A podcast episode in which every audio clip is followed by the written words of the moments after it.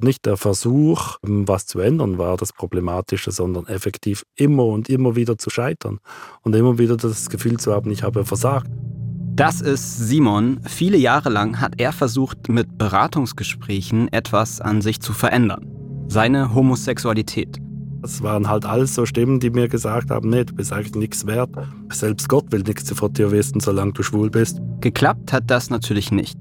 Andere, die genau das Gleiche wie Simon erlebt haben, sind inzwischen nicht mehr Teil der Kirche. Diese Kernbotschaften und Glaubenssätze haben viel Schaden angerichtet und viel Zeit gebraucht, bis ich mich davon lösen konnte. Aber Simon ist geblieben und ich will von ihm wissen, warum. Ich bin Frank und in dieser Woche geht es um einen sehr wichtigen Teil unserer Persönlichkeit, unsere Sexualität. Und was passiert, wenn sowohl andere als auch man selbst daran zweifelt, dass die okay oder natürlich ist. Und wie es jemandem geht, der versucht deshalb aktiv diese Sexualität zu verändern. Was hinterlässt das dann für Spuren? Das ist die Frage, ein Podcast von Funk. Simon, Glaubst du, dass Gott dich genauso liebt, wie du bist? Ja. War das ein Prozess für dich, das zu erkennen? Auf jeden Fall, ja. Auf jeden Fall. Mhm. Wann hast du denn zum Glauben gefunden? Ich denke, in meiner Jugendzeit hätte ich mich als Agnostiker bezeichnet. Da war nicht wirklich ein Interesse vorhanden, bis ich etwa 16 war. Meine Mutter hat mich dann einfach von Jugendgottesdienst zu Jugendgottesdienst gescheucht.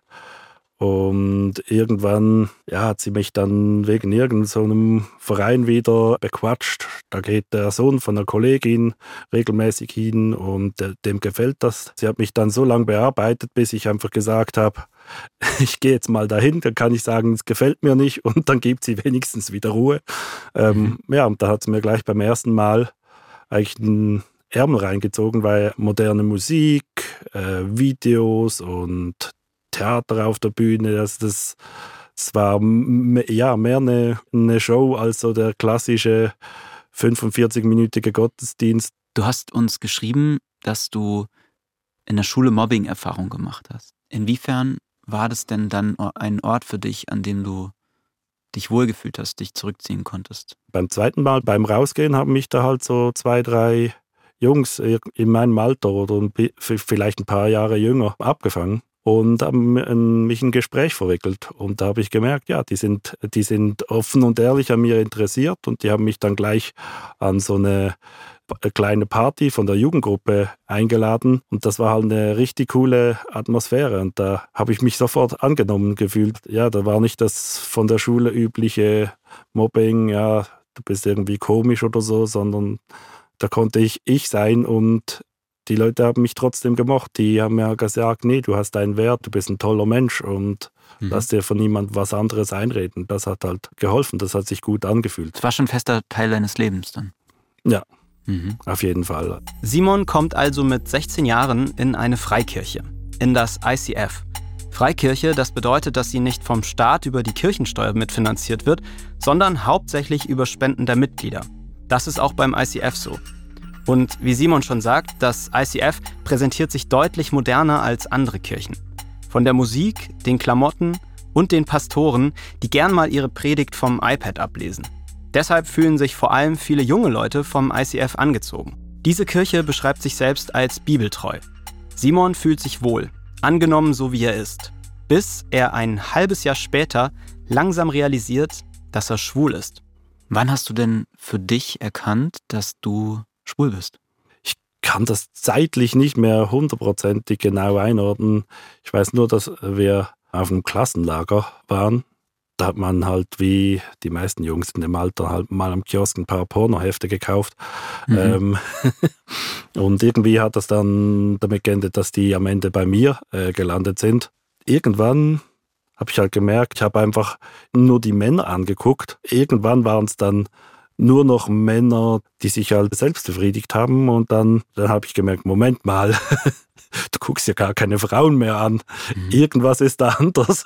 Als dir das bewusst geworden ist, war das im ersten Moment ein Problem für dich? Oder war das erstmal, es ist halt so? Das ist eine schwierige Frage. Selbst hatte ich nie wirklich ein Problem damit, aber ich habe mich angefangen zu fragen, ist das das Richtige? Weil ich habe das aus meinem Elternhaus so quasi mitgekriegt, dass halt eben man heiratet eine Frau und in der Kirche hat man auch nichts anderes gehört. Ich habe da bis dahin auch nichts Gegenteiliges gehört. Das war ein Thema, das größtenteils immer unter den Teppich gekehrt wurde. Da hat man nicht wirklich darüber geredet. Habe mich halt gefragt, ähm, passt das zu dem, was ich glaube? Ich habe zuerst ja in der Bibel gelesen, was ich gefunden habe, aber das war nicht besonders ergiebig. Das waren da irgendwie zwei, drei Bibelstellen, die ich dazu gefunden habe. Wie haben die sich für dich angehört? Die haben sich für mich erstmal ziemlich verurteilend angehört, äh, aber war da nie so ganz sicher, was ich jetzt wirklich glauben sollte. Mhm. Wie hast du dann versucht, Antworten zu finden, die du nicht in der Bibel findest? Ja, ich bin dann halt zu meinem Kleingruppenleiter gegangen und habe dem mal anvertraut und gesagt, du, ich, ich bin möglicherweise schwul. Ich sage, es ist so eine Phase, aber äh, bei mir ist es für eine Phase schon ein bisschen lang. Da hat er halt dann gemeint, ja, er hätte da gerade so vor etwa einer Woche oder so mit seinem Vater noch darüber diskutiert, was dann die Bibel dazu sagt. Und sie sind dann beide zum Schluss gekommen, nee, das ist vermutlich nicht Gottes Wille. Und für mich war das so wie das zeitliche Zusammenliegen war so wie ein Schicksal? Zeichen für mich, mhm. äh, dass das auf mich gemünzt ist, so quasi. Wie ging es dir denn mit diesem Gespräch? Ich war da irritiert, weil ich halt nicht wusste, wie weiter. Ähm, aber das habe ich ihm auch gleich gesagt. Da habe ich gesagt, ja, was, was heißt das jetzt für mich? Was soll ich da jetzt machen? Ähm, kann ja nicht einfach aufhören. Und da hat er gesagt, ja, melde dich beim Jugendgruppenleiter. Und der hat mir dann von jemandem erzählt, der früher wohl selbst homosexuell war und jetzt verheiratet ist und der Therapien anbietet. Mhm. Wie hat sich das für dich angehört? Das hat sich ähm, erstmal verheißungsvoll angehört. Anscheinend ging es bei dem ja und ich habe mich da einfach gemeldet und da haben wir ein Treffen vereinbart. Simon spricht hier von Therapie, die der Mann angeboten hat. Eine Konversionstherapie ist natürlich keine richtige Therapie. In Simons Fall auch ohne einen ausgebildeten Therapeuten. Deswegen spreche ich auch von Berater. Konversionstherapien werden eigentlich nie offiziell und unter diesem Namen angeboten, sondern heißen dann irgendwie anders. Auf der Webseite des Beraters von Simon wurde eine Selbsthilfegruppe für Menschen, die Konflikte mit ihrer Sexualität haben, angeboten. Eine Konversionstherapie zeichnet aus, dass es das Ziel ist, die Sexualität eines Menschen zu verändern. Und für Simon war das auch so. Was sagt das ICF dazu? Wir haben die Kirche natürlich um eine Stellungnahme gebeten und sie haben sich auch zurückgemeldet. Mehr dazu später. Hattest du da Sorge hinzugehen? Hast du da irgendwie Angst? Weil es ist ja auch ein fremder Mensch und dich zu offenbaren, das hast du ja noch nicht bei vielen Menschen davor gemacht. Nein, das war, das war schon ein bisschen spannend, weil ich halt nicht wusste, was da auf mich zukommt. Beim ersten Mal haben wir uns in einem Park verabredet und sind da einfach durch den Park gelaufen und haben mhm. geredet. Mhm. Ich war im Großen und Ganzen eigentlich positiv äh, überrascht, weil das ein sehr lieber Mensch war und mhm. der eigentlich nur Verständnis gezeigt hat und seine Hilfe angeboten hat. Mhm. Und hat dann auch gesagt, ja, ähm, überlegst dir das mal, wie du da weiterfahren willst. Und du kannst dich jederzeit melden, kannst auch weitere Fragen stellen. Ähm, ja. Es war wirklich eher ein Angebot. Es war wirklich ein Angebot, ja. Mhm. Aber Für eigentlich hattest du ja selbst gar kein Problem damit, hast du gesagt. Ne? Du warst ja erstmal so davon überzeugt, ja, okay, das, das ist jetzt so für mich. Du warst irritiert, ob das so richtig ist, aber es hat dich ja nicht jetzt irgendwie, ne, es hat jetzt, hm, es hat dich jetzt nicht belastet oder so, habe ich das Gefühl. Nee, aber trotzdem habe ich halt, war mir halt dort schon wichtig, mein Leben so quasi im Einklang mit meinem Glauben zu leben. Mhm. Aber hast du das als schwere Last empfunden? Weil so hört es sich jetzt gerade gar nicht an. Am Anfang nicht. Am Anfang war das so quasi, ja, ich melde mich mal bei dem Typen und dann, dann wird das dann schon. Mhm.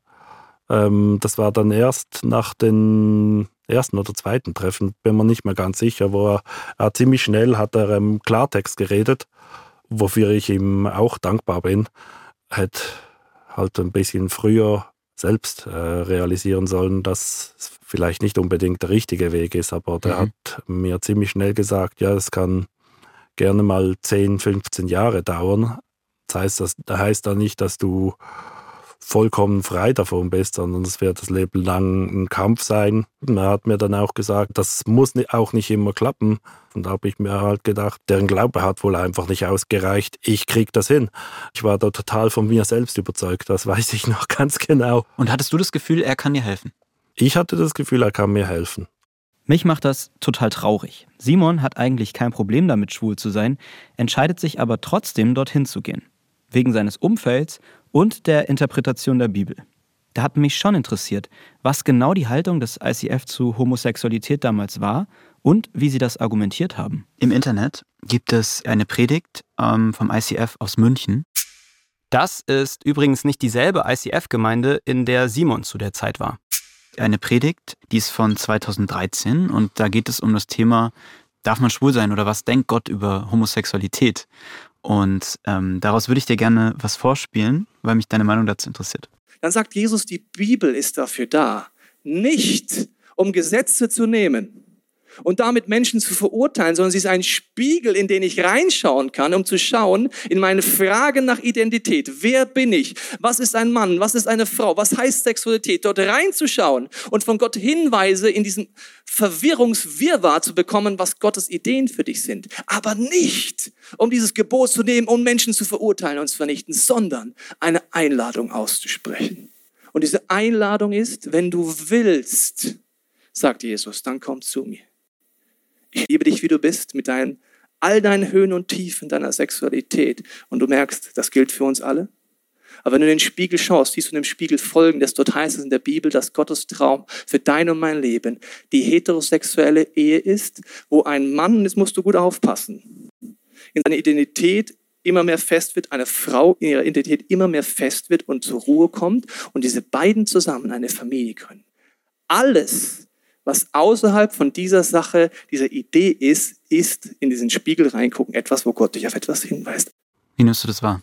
Ich sehe das ein bisschen anders mittlerweile, aber das war genau meine Auffassung damals. Mhm. Also es klingt für mich immer so ein bisschen jetzt in dieser Predigt nach Gott liebt dich schon, auch wenn du schwul bist, aber er will dir damit was sagen. So, er will dich eigentlich einladen, dass du dich änderst. Genau. Und das klingt ja eigentlich danach wie, im Grunde finden wir es falsch, aber wir wollen es auch nicht so ausdrücken.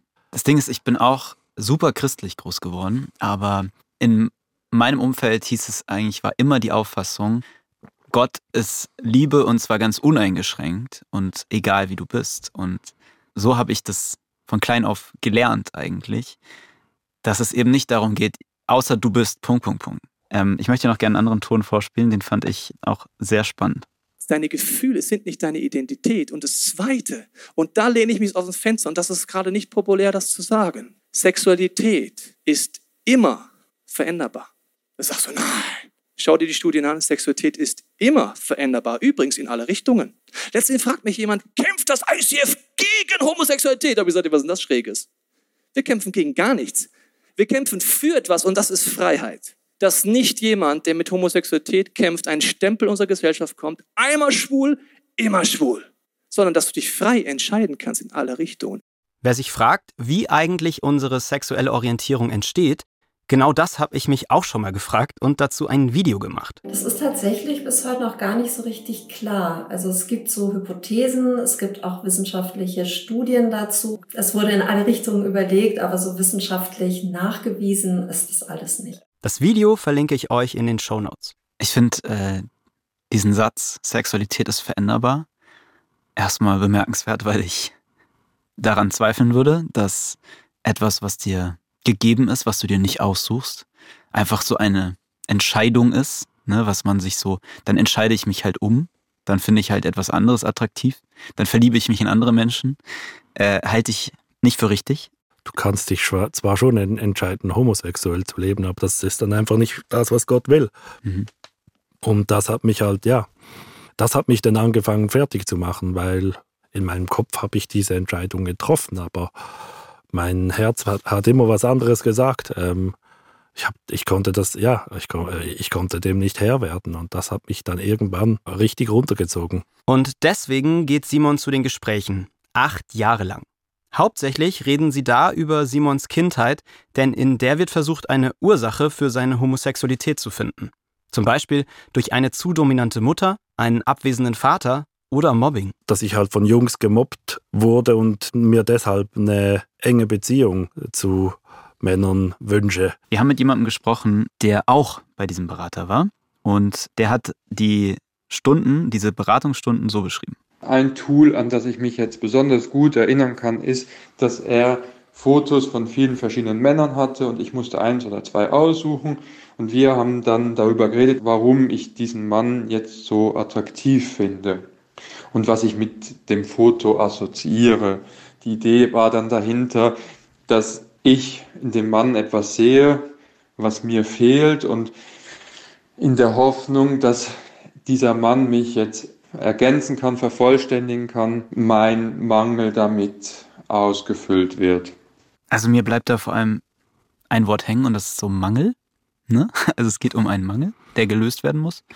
So wie als wäre das, als projiziert man etwas in andere Männer hinein. So. Genau. Du hast gerade so genickt, als ähm, er das erzählt hat mit den Fotos. Ist das bei dir auch so abgelaufen? Ja, absolut. Irgendwann geht Simon dann zu Gruppensitzungen mit anderen Männern, die sich auch Hilfe bei dem Berater geholt haben. Finanziert wurden diese Beratungsgespräche vom ICF, sagen Simon und ein anderer Teilnehmer. Wir haben das ICF gefragt, ob jemals Gespräche für Menschen angeboten oder finanziert wurden, die ihre Sexualität als konflikthaft empfinden und ob sie diese Gespräche als Konversionstherapien bezeichnen würden. ICF Basel hat zu keiner Zeit Konversionstherapien angeboten und auch nie finanziert. Wir betrachten diese Therapieangebote als unethisch und überdies als unrealistisch. Unsere Beratungs- und Gesprächsangebote haben damals und auch gegenwärtig ein breites Spektrum umfasst. Dazu gehören Ehe- und Familienfragen, Suchtproblematiken, Überschuldung etc. Alle Gespräche werden zieloffen geführt. Also, Konversionstherapien hat es laut ICF nicht gegeben. Ob es innerhalb des Beratungsangebots Gespräche zu Konflikten mit der eigenen Sexualität gegeben hat, das können wir aus der Stellungnahme nicht herauslesen. Wie war das denn für dich in dieser Gruppensitzung? Das war erstmal erleichternd, weil da halt andere Leute waren, die genau die gleichen Probleme hatten. Mhm. Da hatte ich auch mit vielen Leuten gute Gespräche, auch nach diesen Treffen.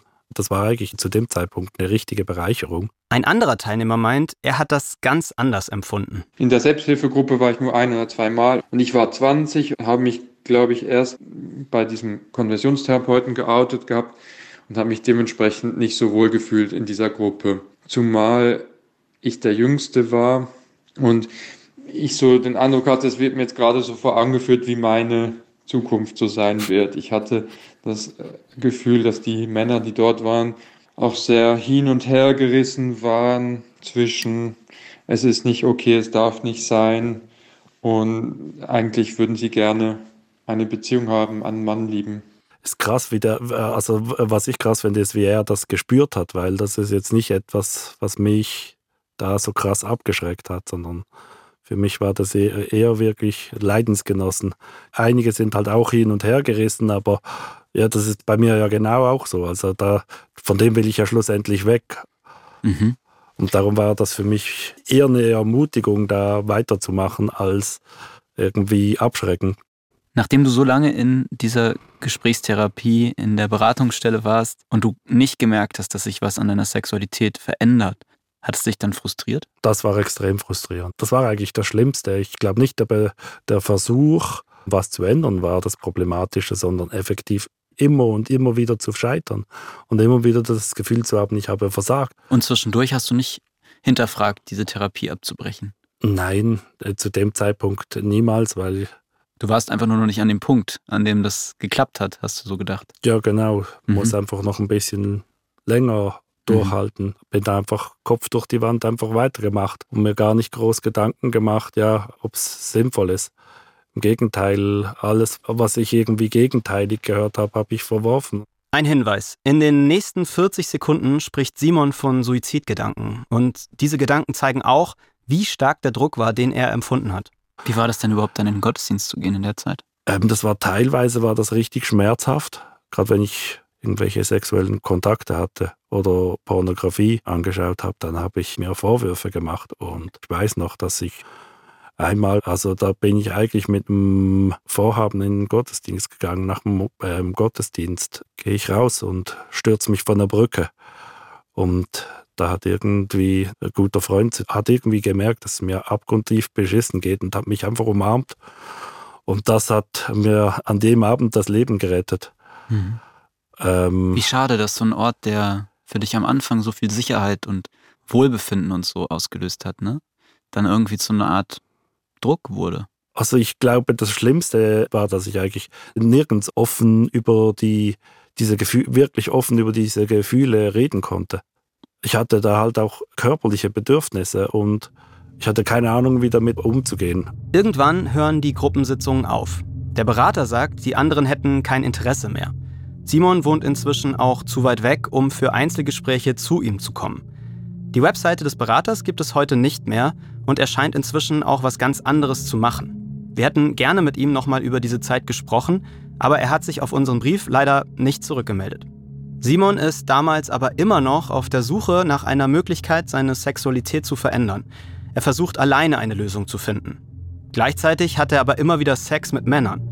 Innerlich ist er komplett zerrissen. Es ging mir einfach richtig dreckig. Ja, ich habe mich halt einfach als kompletter Versager gefühlt. Es waren halt alles so Stimmen, die mir gesagt haben, nee, du bist eigentlich nichts wert. Selbst Gott will nichts von dir wissen, solange du schwul bist. Ich habe das körperlich gespürt.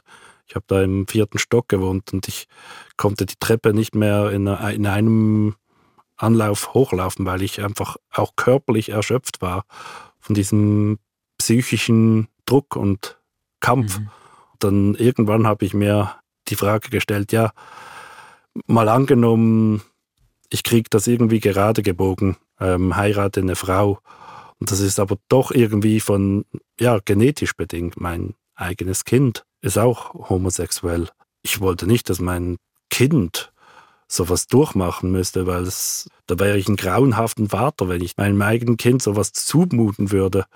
Eigentlich würde ich das mein, nicht mal meinem schlimmsten Feind wünschen, dass er sowas durchmachen müsste. Und dann habe ich mich gefragt, ja, wieso mute ich es mir dann selbst zu? Da habe ich gesagt, nee, das muss aufhören. Und das hat einen Wendepunkt für mein Leben dargestellt.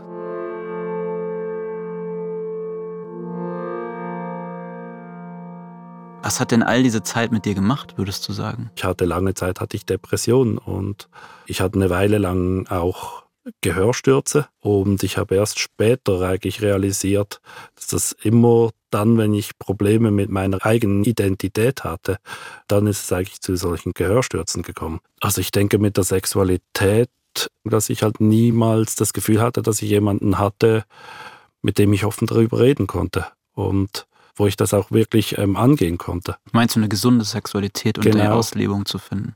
Genau. Ich glaube, da habe ich so ein bisschen, da kämpfe ich so ein bisschen damit. Wem gibst du dafür die Verantwortung? Hauptsächlich mir selbst, weil ich habe mich aus freiem Willen entschieden, die Therapie zu machen. Es hat mich niemand dazu gezwungen. Es ist einfach, mit dem Finger auf andere zu zeigen, aber die meisten Probleme im eigenen Leben verursacht man selbst und nicht andere. Also ich finde, und selbst wenn sie es nur so als Angebot darstellen, ne, ich finde, da ist auch eine Verantwortung zu sagen, du bist völlig in Ordnung, wie du bist. Ich finde, das waren deine Entscheidungen, diese Gespräche einzugehen, das stimmt. Aber ähm, du warst in dem Moment ja auch total anfällig für alle möglichen Angebote, die es da gibt. Und das wurde im Prinzip genutzt. Ja, auf der einen Seite denke ich, jeder Mensch sollte frei entscheiden können, was er mit sich macht. Aber auf der anderen Seite ist es genau wie du sagst, da ist halt eine Not vorhanden. Insofern bin ich, ich ein bisschen überrascht, dass du sagst, das ist eigentlich so, ne, du siehst die Verantwortung bei dir. Und ich hätte jetzt erwartet, dass du wahnsinnig wütend bist auch auf die Gemeinde, auf das, was dieses Umfeld, das dir suggeriert hat, dass du vielleicht nicht richtig bist. Ich glaube nicht, dass irgendeine von diesen Personen das irgendwie bösartig gemeint hat. Mhm. Schlussendlich ist das einzig Richtige, loszulassen. Ich finde das vergeben. Ne? Also genau, also das merke ich auch. Du hast so ein Stück weit vergeben. Und wenn immer, wenn ich von Menschen höre, die in irgendeiner Art von Konversionstherapie beteiligt waren, ne? Die da vielleicht auch ein Stück weit reingedrängt wurden, die verabschieden sich danach vom Glauben eigentlich, weil das so, oder zumindest von der Religion oder von der Gemeinde, in der das passiert ist, weil sie sagen, es ist mir so viel Unrecht widerfahren und es ist so viel Schmerz damit verbunden, dass ich das nicht mehr für mich möchte. Und ich finde das total interessant, dass du zum anderen Schluss gekommen bist und gesagt hast, ich vergebe und will trotzdem noch Teil der Gemeinschaft sein. Ja, also erstens mal ist das für mich eines der Grundthemen des christlichen Glaubens, die Vergebung, mhm. die ich als Mensch von Gott erfahre, aber auch die, die ich anderen Menschen so quasi zuspreche. Und ich meine, schlussendlich, ja, kann man schon sagen, ja, wieso muss ich anderen vergeben? Aber ich glaube, dass jemand am anderen zu vergeben, hilft auch zu vergessen und loszulassen. Es ist schlussendlich auch ein bisschen eine egoistische Sache. Oft sind das Personen, mit denen ich gar keinen Kontakt mehr habe. Mhm. Was bringt es da, denen noch Vorwürfe zu machen? Ich kann es nicht ändern. Ähm, meine Wut ändert nichts. Alles ist, was, dass ich weiteren Groll oder einen Hass oder äh, sonst irgendwelche negative Gefühle in mir habe. Im Moment, wo ich den Menschen vergebe, versuche ich das loszulassen. Mhm. Und bei einigen Menschen muss ich das öfters machen, bei, äh, immer und immer wieder machen, weil ich teilweise doch noch sauer werde, wenn ich daran denke. Aber auf der anderen Seite hilft es mir auch jedes Mal ein bisschen mehr Abstand zu gewinnen. Ich frage mich, wie das ICF heute zu Homosexualität steht. Und habe diese Frage auch an die Gemeinde weitergegeben, in der Simon damals aktiv war. Die Antwort? Christen sind an homosexuellen Menschen in vieler Hinsicht schuldig geworden. Sie haben Homosexualität in unzulässiger Weise als ganz besonders schlimmes und verdammungswürdiges Verhalten überzeichnet, ja geradezu verteufelt. Niemals wäre Jesus so mit ihnen umgegangen. Das muss bekannt und wieder gut gemacht werden. Aus diesem Grund möchte ich mich an dieser Stelle stellvertretend für gleichgeschlechtlich empfindende Menschen entschuldigen.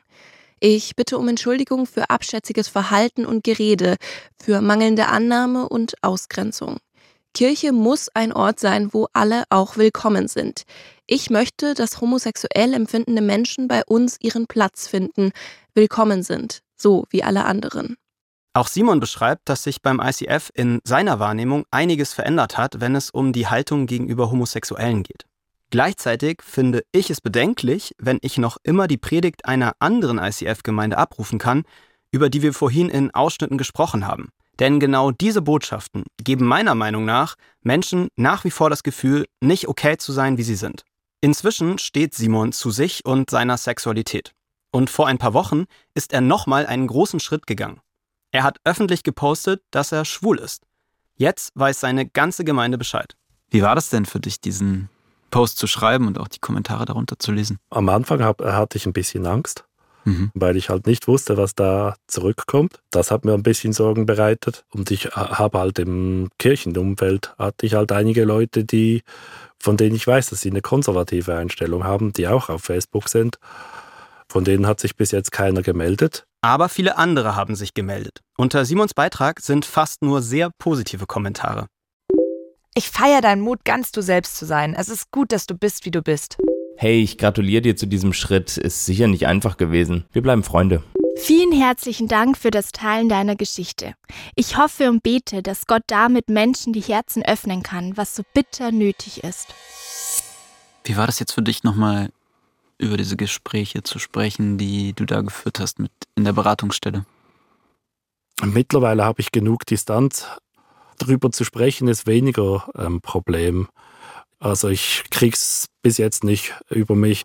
Filme wie Prayers for Bobby oder ähnliche Filme, die halt Konversionstherapien behandeln, zu gucken, weil es mir einfach zu nahe geht, weil ich glaube, das würde ich emotional nicht verkraften. Was äh, genau? Was glaubst du? Also was packt dich daran so? Zu sehen, wie jemand anderes halt darunter leidet. Mhm ja, ich für mich persönlich bin darüber weggekommen, aber mit zu erleben müssen oder zu sehen müssen oder zu erfahren müssen, wie da jemand darunter leidet, das, das ja. Das Und trotzdem bist du so wenig voller, voller Wut, so voller, vielleicht auch Trauer. Vielleicht ist es auch das. Oder Enttäuschung über diesen Menschen, der dir versucht hat, einen Weg zu leiten, den du gar nicht gehen wolltest. Ich glaube halt nicht, dass er das bös gemeint hat. Ich glaube, der hat das gut gemeint. Ich glaube, der hat mich gemocht. Mehr gemocht, als viele andere Menschen mich in meinem Leben gemacht habe. Und wieso sollte ich ihm das zum Vorwurf machen? Ich habe auch Leute verletzt, die ich gemacht habe. Mhm. Wieso sollte ich ihm das zum Vorwurf machen? Das bringt mir nichts, bringt ihm nichts. Aber wenn du das bei anderen siehst in einem Film, dann berührt es dich doch sehr. Ja. ja da könntest du ja auch sagen, naja, da wollte auch keiner was Böses. Ja, aber das Problem ist halt, ich sehe das Problem nicht unbedingt an Therapeuten. Ich sehe das Problem eher an den Christen, die willentlich ignorieren, wie gering die Chance ist, dass so etwas wirklich funktioniert. Und dass selbst wenn es funktioniert, halt nicht eine vollkommene Heilung in dem Sinne ist, sondern dass es halt einfach ein lebenslanger Kampf bleibt. Und das nicht wahrhaben zu wollen, das finde ich falsch. Oder das noch anders darstellen zu wollen. Damit habe ich ein Problem. Ich habe mehr ein Problem mit der Kirche weltweit gesehen, die halt weiterhin auf dem Narrativ äh, beharrt, das ist veränderbar. Das kann man verändern, das ist ein gewählter Lebensstil, was einfach Bullshit ist. Ja, eben, ähm, und deswegen, also, ne, deswegen verstehst du vielleicht meine Irritation, dass man trotzdem noch Teil dessen sein will. Dass man trotzdem noch Teil eines Systems sein will, in der nicht alle, garantiert nicht mal die Mehrheit, aber Teile davon sagen, dass du als Person falsch bist oder dass du ein falsches Leben führst, wenn du schwul bist. Ja, aber ich kann eine Organisation nur wirklich verändern, wenn ich Teil davon bin. Ja, wenn ich einfach von draußen reinschreie, sagt, was ihr mache, ist falsch. Das beeindruckt die meisten Leute wenig. Was Leute wirklich zum Umdenken bringt, ist, wenn Leute, die Teil der Gemeinschaft sind, sagen, so geht das nicht weiter. Es kostet aber viel Kraft, das von innen zu verändern. Das kostet Kraft, aber das bin ich gewillt auf mich zu nehmen, weil ich denke, das ist es wert nicht nur für mich, vor, vor allem auch für andere, für, für Leute, die jünger sind als ich. Im Gespräch mit Simon ist mir immer wieder aufgefallen, wie sehr mich das berührt hat, dass ihm das Gefühl gegeben wurde, nicht richtig zu sein, nicht geliebt zu werden, wie er ist. Ich kann mir vorstellen, dass es ein ganz, ganz schlimmes Gefühl ist, sich selbst abzulehnen, sich immer wieder dafür zu verurteilen, was man fühlt. Simon selbst hatte erstmal gar kein Problem mit seiner Homosexualität. Das kam erst mit der Überlegung und der Deutung, wie Gott wohl dazu steht. Und gerade deshalb finde ich es extrem schwierig nachzuvollziehen, wieso Simon diese Kirche nicht verlassen hat. Ich würde mir wünschen, dass wir in einer Gesellschaft leben, in der wir die Sexualität anderer akzeptieren. Dass Menschen nicht das Gefühl haben, sich ändern zu müssen. Simons Antwort auf meine letzte Frage macht mich deshalb besonders nachdenklich. Wenn es einen Weg geben würde, in der Theorie, von der Homo zur Heterosexualität zu kommen, Würdest du diesen Weg dann heute gehen wollen oder nicht?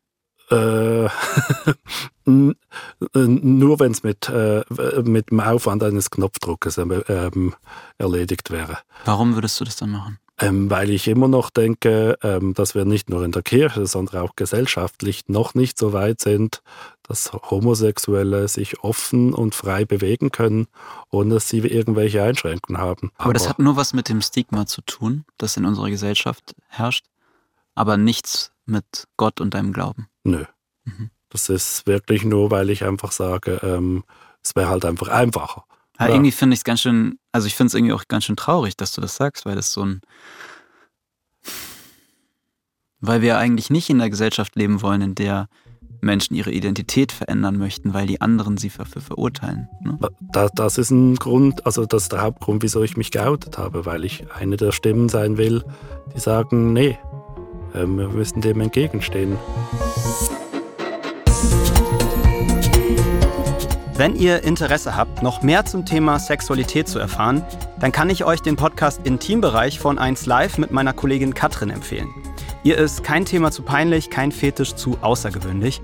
Es geht zum Beispiel auch darum, wie es ist, mit dem oder der Ex nochmal über die Beziehung zu reden. Den Podcast verlinken wir euch in den Show Notes. Die Frage ist ein Podcast von Funk, von ARD und ZDF. Ich bin Frank Seibert, Autorin Amelie Hörger, Redaktion Theresa Fries und Patrick Abele, Produktion Matthias Sautier, das Sounddesign kommt von Benedikt Wiesmeier und Enno Rangnick. Und die Grafik von Antonia Dengler und Bianca Taube.